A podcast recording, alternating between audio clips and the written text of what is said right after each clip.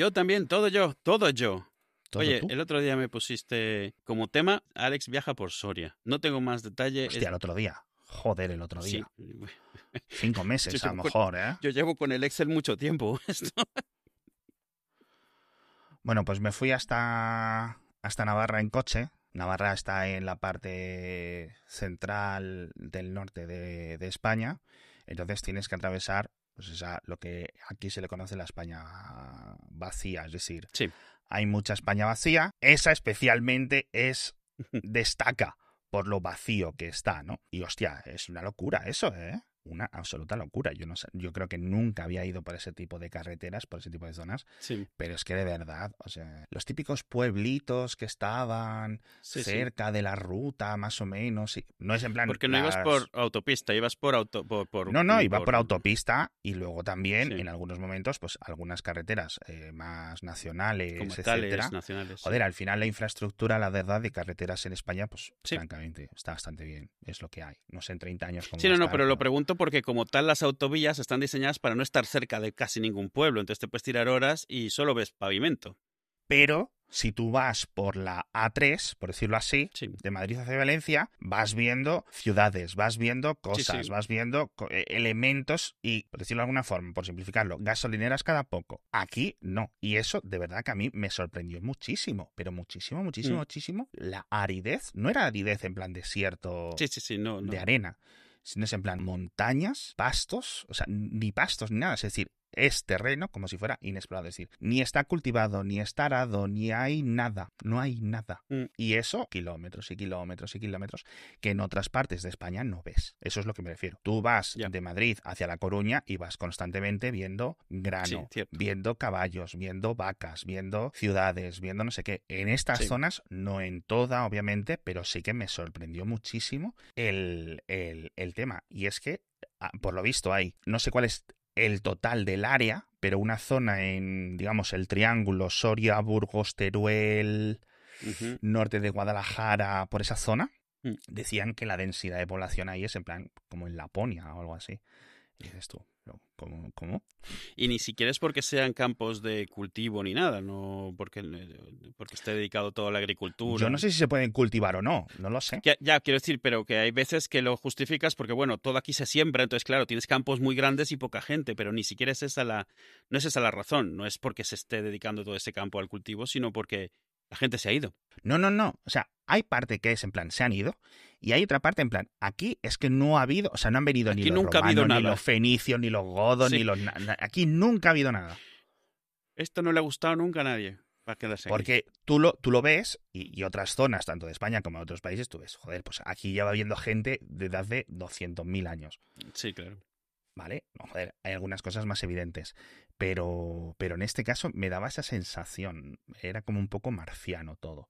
Eh, de nuevo, es posible que esté exagerando y obviamente pues sé que si, sabes que son cosas como de 30 kilómetros o algo así, pero sí me dio esa sensación de que nunca lo había vivido igual. Que a lo mejor me meto en Argentina, cojo no sé qué carretera, porque Argentina es tres veces más grande que España y no veo nadie en tres horas. Claro. Perfecto. Simplemente a una hora de Madrid no me esperaba eso. Esa, esa, ese, eh, ese efecto, ¿no? Es como no retroceder en el tiempo, pero sí como un cambio de elemento muy, muy, muy fuerte. Como si me hubieran cambiado el bioma. Eh, Como cuando pasas de una sí, zona a otra en, el el World of. Warcraft. ¿Sabes? Sí, sí, sí, sí. o sea, es en plan- Sí, sí, es, es- sé, sé qué región dices porque pasamos por allí cuando eh, en verano, este último año no, pero solemos ir al norte a alquilamos una casa o lo que sea y entonces al final pasamos, solemos subir por, por, por Burgos y ya Sí. llegando al norte, se nota, esa es la zona en la que todo el coche se duerme y entonces vas tú solo y entonces lo único que ves es paisaje y oyendo podcast y dos, tres horas de que no hay, no hay nada reseñable. Es no desierto, sino eso lo que dices, árido, estéril. eh, es como aquí no ha habido interacción humana. No sabes, la siguiente gasolina 70 kilómetros. Dices, ok, vale. y vas y hay dos personas atendiendo porque, bueno, pues para, por- No, para no, que no, la gente en no la- se en quede a la- media carretera. en la que paré no había nadie. O sea, ahí te tenías Y- que salir, cuando- etcétera, Ah, y no hombre. hay cada, cada poco. Y me refiero No, que no. es dentro de una autovi- de- dentro de una autovía. Claro, ya hasta que llegas a lo verde. No es tanto llegar a lo verde como a lo poblado, porque quiero decir, en España hay gente viviendo en desiertos y tienes una ciudad de 300.000 personas en el desierto. Ahí no hay gente. Sí. Y, el- y que no sé realmente por qué. Esa es un poco la sensación que yo me quedaba. ¿Por qué? ¿Por qué aquí no hay gente? ¿Por qué aquí no se ha parado nadie de camino a no sé qué? Y yo entiendo, pues coño, pues que está complicado llegar, que al final la gente se queda donde puede vivir o donde puede comunicarse con otros y pues a lo tiene mejor cosas aquí- cerca. Yo no sé si es en plan los pasos montañosos o lo que sea, pero sí es cierto que, coño, no vive nadie. Eh, Ya está, es lo que hay. Y que por muchos dineros y muchas inversiones que se hagan, hay elementos y hay geografías que a, a lo mejor nunca ha tenido ningún sentido y nadie ha estado ahí, ¿vale? Y, y- y ya está. Y si quieres vivir ahí, puedes vivir y además vas a vivir súper tranquilo, pero no esperes que te llegue el globo. Es como vas a vivir, quieras o no quieras, vas a vivir tranquilo. Me refiero a eso, ¿sabes? Que es en plan, hay como una especie de que parece que es una decisión política, que eso esté como esté, y no creo que sea política, sinceramente. Pero bueno, esa es un poco mi sensación completamente basada en 10 minutos. O sea, es en plan, síndrome, eh, ¿cómo se dice? Ay, se me- Voy por, la, voy por la carretera y he pensado en esto. Y pienso, ¿no? Idea de bombero. Idea de Pues bombero. te pasa como a mí, que están todos dormidos en el coche y tienes que entretenerte con algo. Pues no lo sé, pero iba solo. A lo mejor si no hubiera ido solo, sí que hubiera, Mm, sí que me hubiera distraído con otras cosas y no hubiera pensado nada. es como yo, ponte Mixio de fondo y lo vas oyendo todo el camino. Pero si yo sé que tú no escuchas Mixio, no hace falta que mientas a la audiencia. Lo escucho cuando voy con los niños para llevarles al cole. Me Ah. dura justo lo que tardo en llegar de casa al cole. Así que voy al día. Y si no ha acabado, ¿haces la rotonda otra vez o cómo? Si no ha acabado, hay veces que solo queda el final del pico de la canción y lo escuchan al día siguiente y empieza el siguiente. Y se quedan un poco como... "Eh".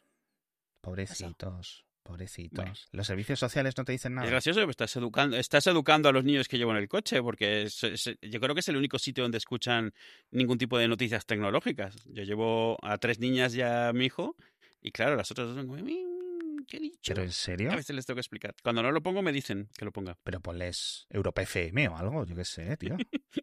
No, a ver, realmente las dos mayores, a poco que no les guste, móvil y... ah, Ah, ya, ya. Pero los dos pequeños se interesan y las, las otras también, de repente cuando escuchan algo que, porque al final de cuentas, quieras o no, tú tocas muchos temas que de las que ellas están al tanto, o sea, de los que, quiero decir, la gente joven está al tanto, son cosas tecnológicas, al final ellos les toca un montón de rebote, yo que sé, mencionas algo de, de Instagram, de Snapchat, de TikTok, pues claro, enseguida se ponen como, eh, y quieras o no, pues les, les interesa y lo escuchan. Hay veces que les tengo que explicar de qué carajos estás hablando, pero bueno. Eso me pasa a mí también.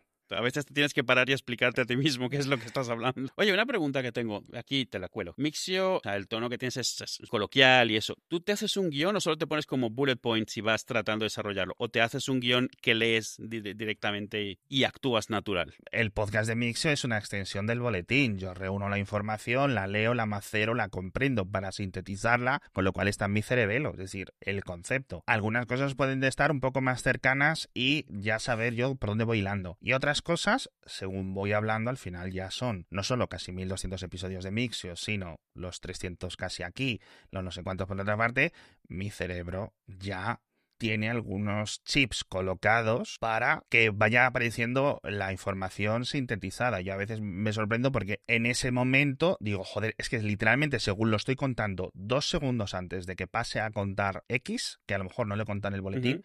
Me he acordado simplemente porque las neuronas que están rescatando esos conceptos empiezan a buscar información paralela y dicen, ah, esto pasó, no sé qué, no sé cuánto. Y eso yo creo que es uno de los puntos fuertes del programa, porque por volver Sí, a utilizar un poco sí. a la prensa tecnológica, no tiene ningún tipo de memoria. La tecnológica porque es la que yo leo. O sea, yo leo toda la prensa, pero al final mi trabajo es reportar las partes más interesantes de la actualidad tecnológica. Y me sorprende muchísimo cuando digo, pero esto no, esto ya no existía ya. Esto no lo habían anunciado ya. Y es cierto que hay muchas veces que es en plan, las empresas tecnológicas utilizan a su favor ese concepto. Te lo anuncio, te lo lanzo en un país, te lo lanzo en otro país, te lo lanzo en español, te lo lanzo con una actualización, abro la beta, Sí. cierro la beta, abro para el público. En vez de tener Pepe lanza cosa, tienes siete noticias de Pepe lanza cosa. Con lo cual está Ya. constantemente siendo escrita y publicidad gratuita. Hay casos extremos, como es Tesla o Apple, el caso de los Sí, rumores. sí, que tienen una atención desproporcionada de cada cosa que hacen, ¿no? O sea, que todo es como si fuese mucho más Sí. nuevo, mucho más distinto, mucho más diferente de lo que hay. Por una parte hay el escrutinio, que es lo de Apple y Tesla. Por otra parte, hay elementos que es que de verdad no se acuerdan que ya lo habían comentado. O no se acuerdan que es lo mismo que hace dos meses o que hace dos años. Entiendo que al final, pues joder, todos los, todo el mundo está liado, no sé qué, pero será por herramientas para tener este tipo de cosas. Yo hago muchas veces que hago, voy a Google, cite, dos puntos, mixio, dos o tres palabras clave y dije yo, pero si es que es verdad, si esto ya lo dijeron en 2017, Sí, que me estás en contando? plan, a- a- Apple, coche, TV. A ver, ah, pues sí, mira, ya ha salido esto. Aunque sea De así, nuevo, ¿sabes?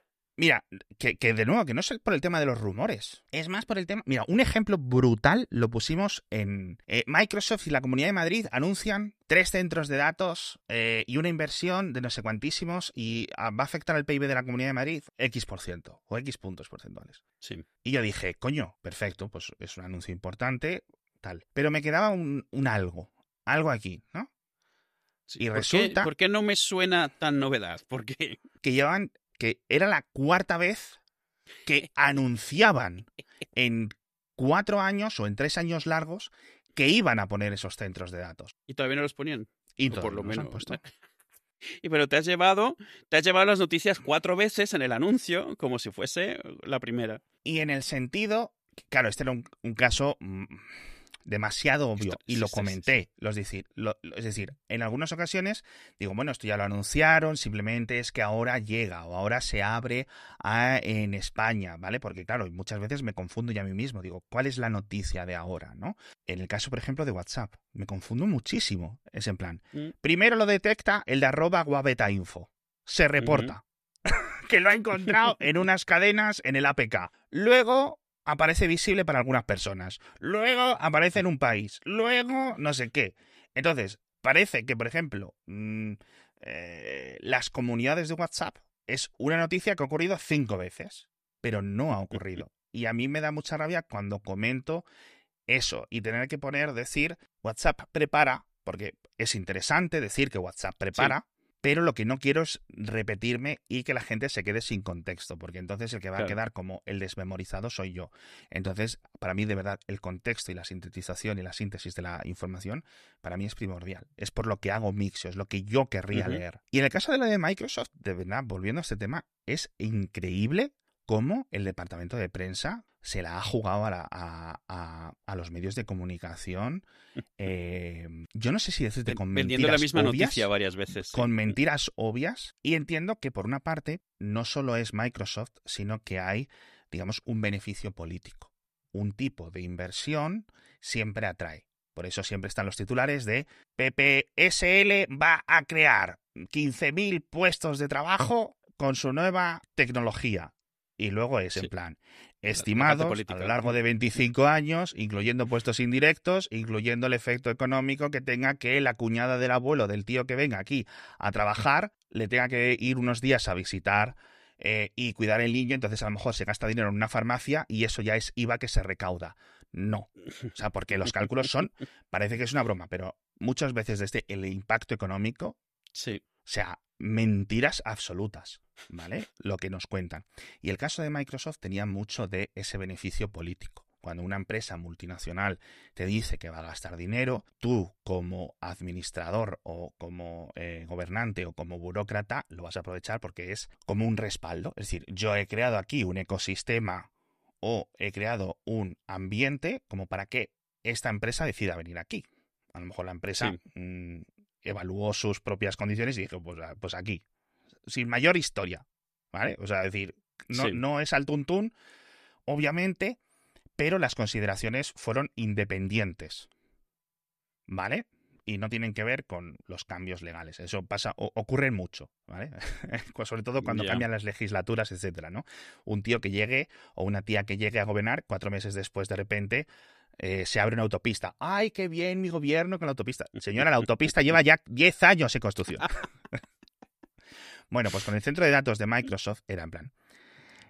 eh, Telefónica y Microsoft esa fue la primera semilla. Telefónica y Microsoft se unen para crear tres centros de datos en la Comunidad de Madrid y crear no sé cuántos miles de trabajos, no sé cuántos miles de inversión y aupar a Madrid a las altas ligas del ecosistema tecnológico mundial, que parecía que Madrid se iba a convertir mañana en Shenzhen. 2019-2020. Titulares, titulares, titulares. Prensa ganada por el potomorro. 35 aniversario de Microsoft en España. Vamos a hacer comunicación de prensa. Oye, al final, el impacto que tienen aquí, XY, nos hacemos la fotito, no sé cuánto. Incluso hubo una reunión con el rey de España. Es decir, los jefes de Microsoft en España se reunieron con el rey y pues el rey dio su discurso de qué bien que podemos tener una empresa como Microsoft que apoye España, que no sé qué, y además ahora este centro de datos que van a sacar.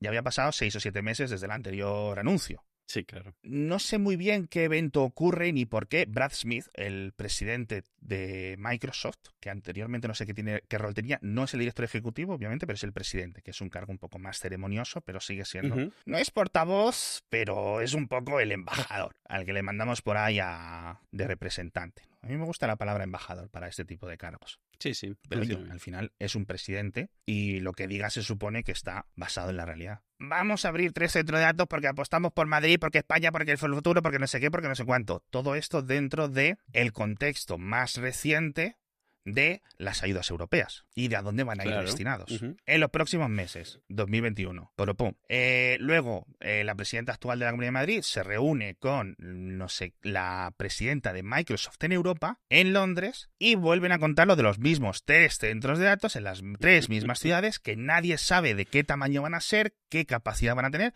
porque un centro de datos puede ser una cosa increíble, gigante, que te ocupe como un barrio, no como un barrio, pero me explico, o una habitación llena de ordenadores. Lo siento mucho, pero es así.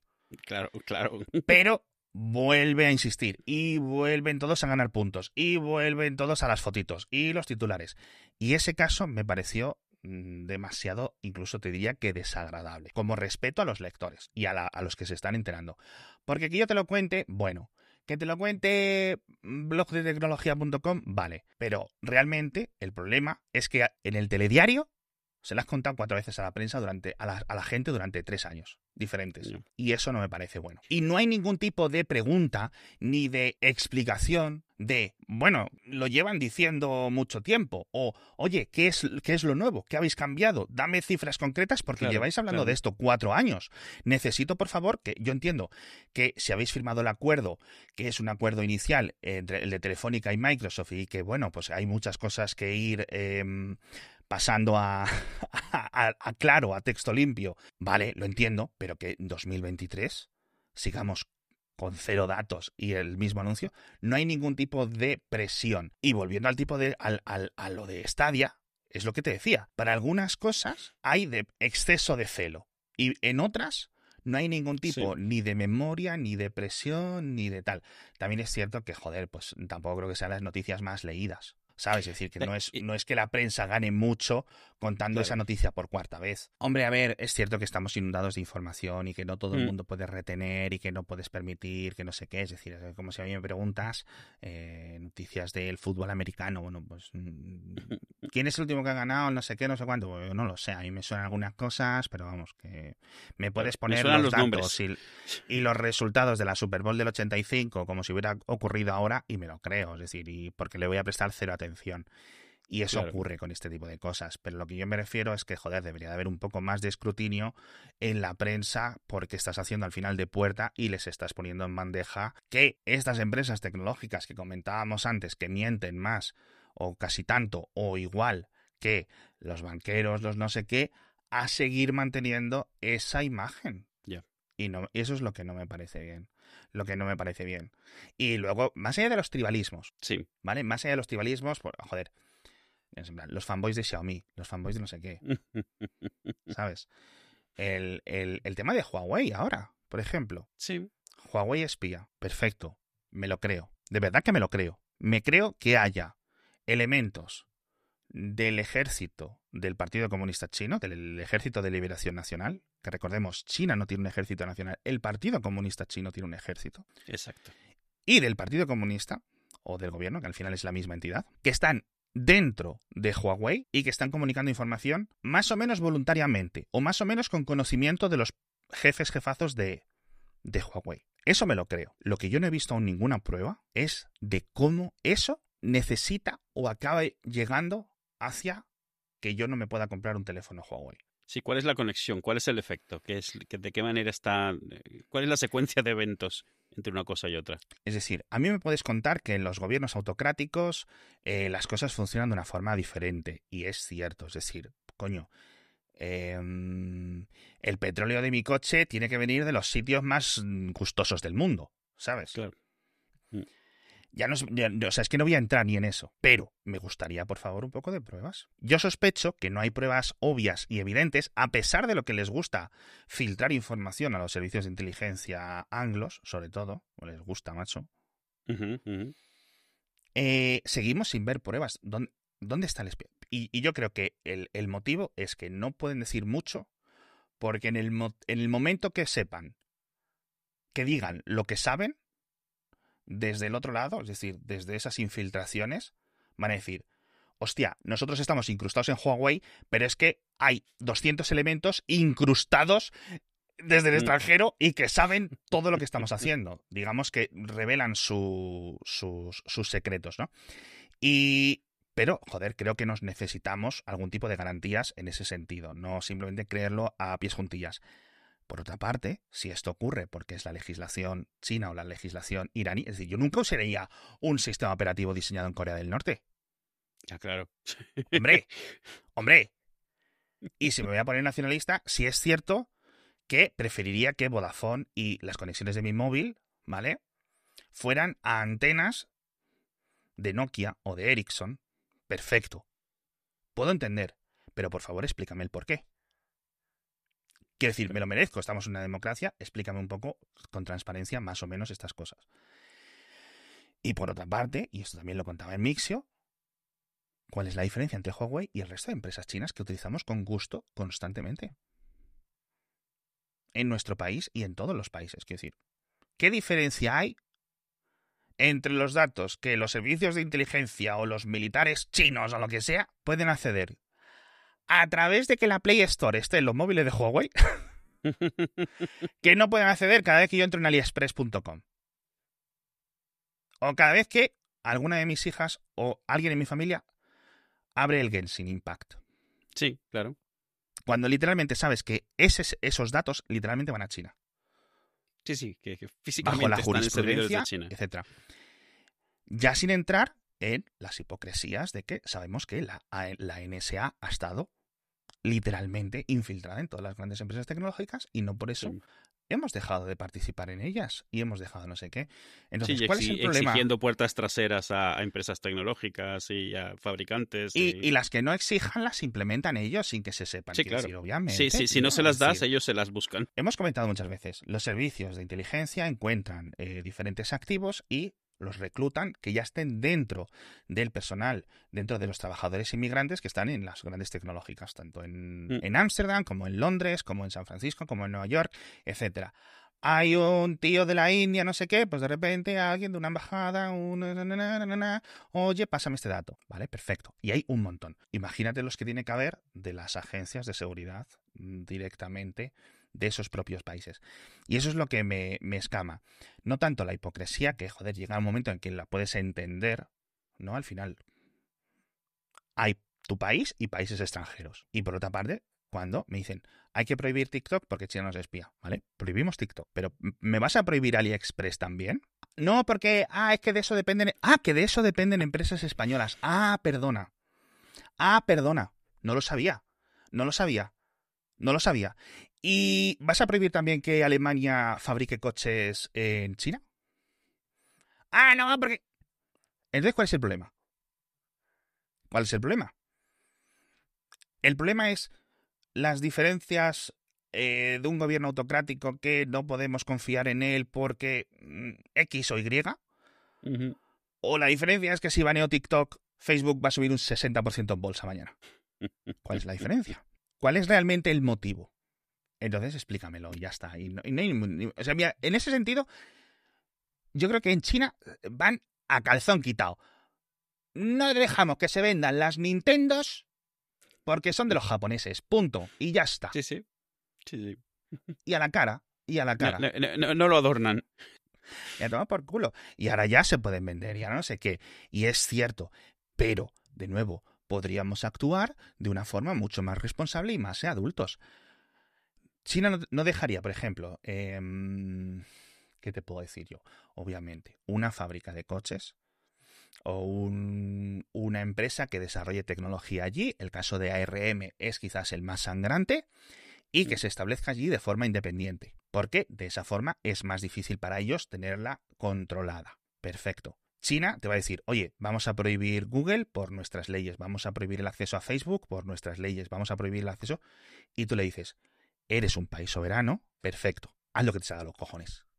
¿Qué voy a ir? ¿A lanzarte bombas nucleares porque prohíbas el acceso a la Wikipedia? Ahora, lo que yo creo que debería de haber es un set de normativas, es decir, si las compañías de este país están vetadas en el tuyo por tus normas, yo tengo una, una...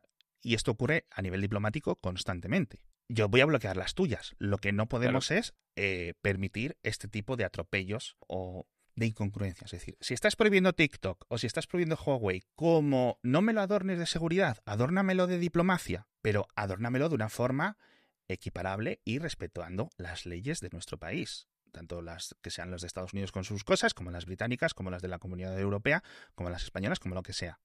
¿Vale? Pero vamos a hacer las cosas bien. Es que eso me da muchísima, muchísima rabia. Porque es que me parece súper cutre y es que la gente se lo come, tío. De nuevo, ¿qué diferencia puede saber los espías chinos en un móvil Huawei que no en un móvil Xiaomi que me sigues permitiendo vender? No lo sé, no me entiendo, no encuentro la diferencia me tocan muchísimo los huevos. Así a nivel, a nivel prejuicio, vale, está bien. A nivel meme, también, vale. Los chinos malos, vale, bien. Pero exactamente de qué manera esto que me estás diciendo me afecta en la manera en la que dices. Porque me falta el hilo conductor entre estas dos cosas y sobre todo por qué con estas sí, con otras no. Esa es. O sea, esa, la arbitrariedad de todo es lo que realmente me da ese concepto. Y viene mucho al tema de lo que decíamos antes de las mentiras eh, y, los, eh, y la poca presión que hace la prensa, eh, en este caso la tecnológica, sobre esto. Seguimos sí. sin saber muy bien por qué Huawei. Yo no espero que vaya un reportero de pepitoblog.com a la rueda de prensa de la Moncloa, levante la mano, ¿no? Y le pregunta a Pedro Sánchez, oye, ¿y las pruebas de lo de Huawei? Porque, qué decir, o se lo pregunte a von der Leyen en la Comisión Europea, ¿vale? Sí. O sea, yo no, eh, no, espero eso, sinceramente, porque no, no. Y yo no sé si, pero coño, que un reportero de economía que sí tiene ese tipo de accesos y que sí debería de estar preocupado por eso, que sumen dos más dos. Sí, que, o que al menos debería saber por qué. Otra cosa es que no quiera ahondar, no le dejen ahondar o prefiera no hacerlo porque, pero, pero que ¿Quién se ha beneficiado que sabe, de la, por lo menos, claro. ¿quién se, exacto, ¿quién se ha beneficiado de la salida de, de Huawei en Europa y en Estados Unidos? En Estados Unidos no, porque no, no había nadie. Era, era a nivel de teleoperadores. En Europa. Aparte de iPhone nivel... y Samsung y. O sea, Apple, Samsung, Google. Han ganado. Samsung ha recuperado. Porque Huawei, cuando le había, comido, veto, le había comido, era el número uno de ventas, no en Europa, pero era el Bueno, claro, realmente la, España, eh, claro, no sería, no sería iPhone, porque iPhone está Y ese como no es el motivo. Y ese no es el motivo, porque Sí. ha ganado mucho Samsung y ha ganado mucho Xiaomi. Pero de nuevo, ¿por qué Huawei sí? ¿Por qué Xiaomi no? ¿Por qué Realme no? ¿Por qué Oppo tampoco? No lo entiendo. Eso es lo Además, que no lo de entiendo. Huawei fue, fue muy claramente algo dirigido. O sea, yo, yo vi de gente en cuyas empresas se había puesto el esto de Huawei no se usa en toda la empresa.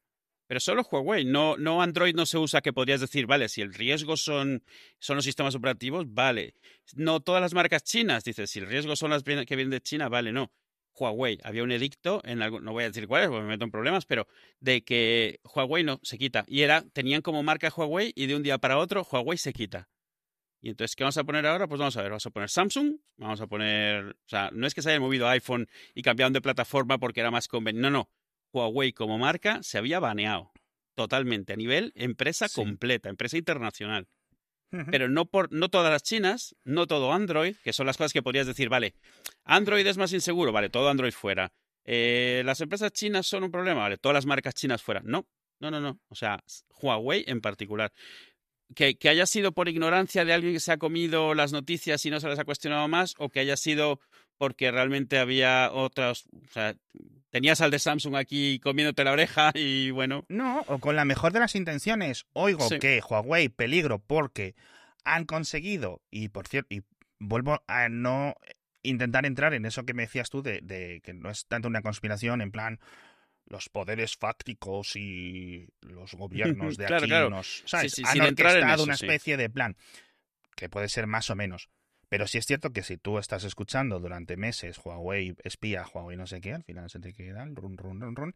Y creo que la prensa especializada haría bien en haber aplicado durante estos últimos cuatro años en intentar responder por qué. Digo, la, la gente que tiene... ma- la- a ver, no quiero descargarme. ¿Podría haberlo investigado yo? Sí, pero soy un tío en, un... En, eh, el- en la habitación de la plancha, ¿vale? Sí, ¿De acuerdo? Quiero decir que no es en plan.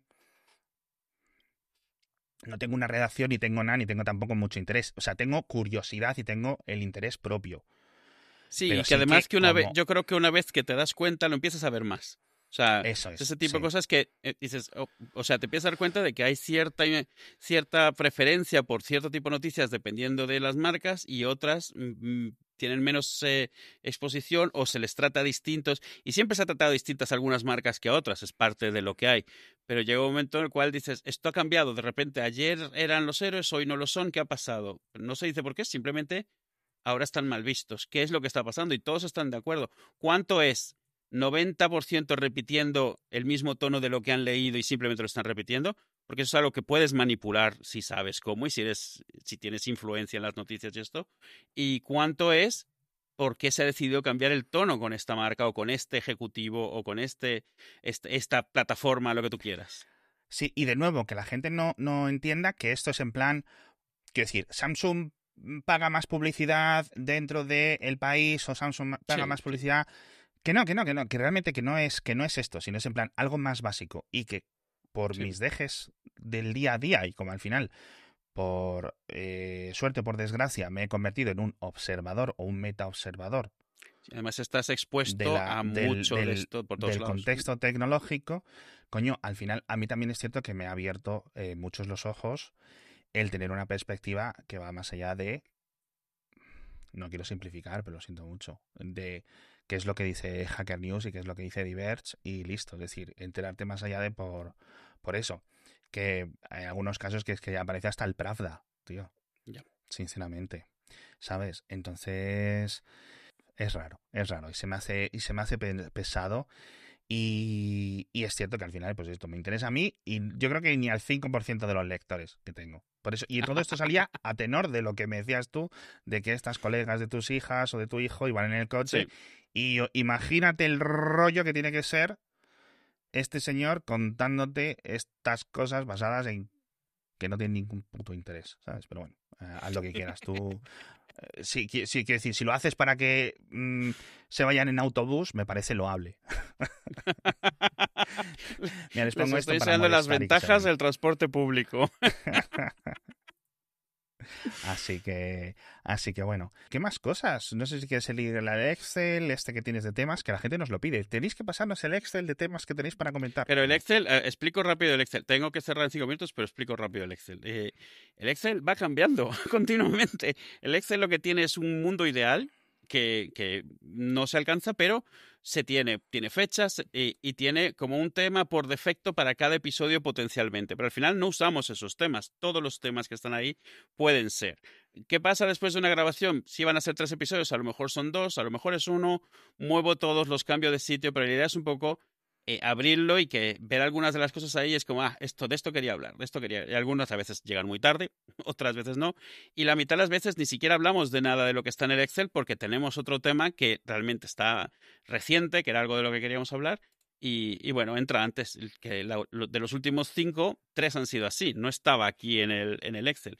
Pero el Excel es un poco Sí, que yo he visto, he visto Mars Attack y Claro. te lo he comentado. El, el Excel es un poco, si no tienes nada, no tienes una fecha, aquí hay una fecha. Si no tienes un tema, aquí hay un tema. Pero normalmente no los hemos necesitado. Es un poco para obligarnos a, tratar de tener cierta estructura porque si no nos tiramos ocho meses sin grabar más que nada. Nunca es por falta de hablar. Sí, no, el caso del Mars Attack a mí me ha sorprendido porque yo simplemente te he dicho, y esto estaba, porque lo ponía en, los créditos y yo, ¿qué cojones es esto de tops? Y me mm. dices, tú, tops con dos P's. Y yo es que ni me acordaba. y me estás 20 minutos hablando de los cromos estos. Pues perfecto, tío. Y esta es la gracia un poco de hacía falta, ¿no? Esa, esa espontaneidad que hay algunos sitios donde pues se nota que, que patinamos y que estamos no tenemos ni idea, como decíamos antes con el tema de Stadia, ¿no? En el anterior episodio, cuando lo cortes esto. En plan, pues yo no sé muy bien cuál era el concepto tecnológico que hacía que tuvieran que modificar el videojuego para que funcionase bien en Stadia, pero sé que había algo y sé que Linux estaba por medio, pero no me preguntes qué tipo de librería ni qué tipo de conceptos, yo sé que estaba ahí. Ahora. Sí, sí, sí. ¿Que puedo desarrollar? Puedo, que no, pues, pues no, y te lo cuenta así. Y, si es que, de verdad, hay muchas ocasiones que no sé ni por qué escucha la gente este programa.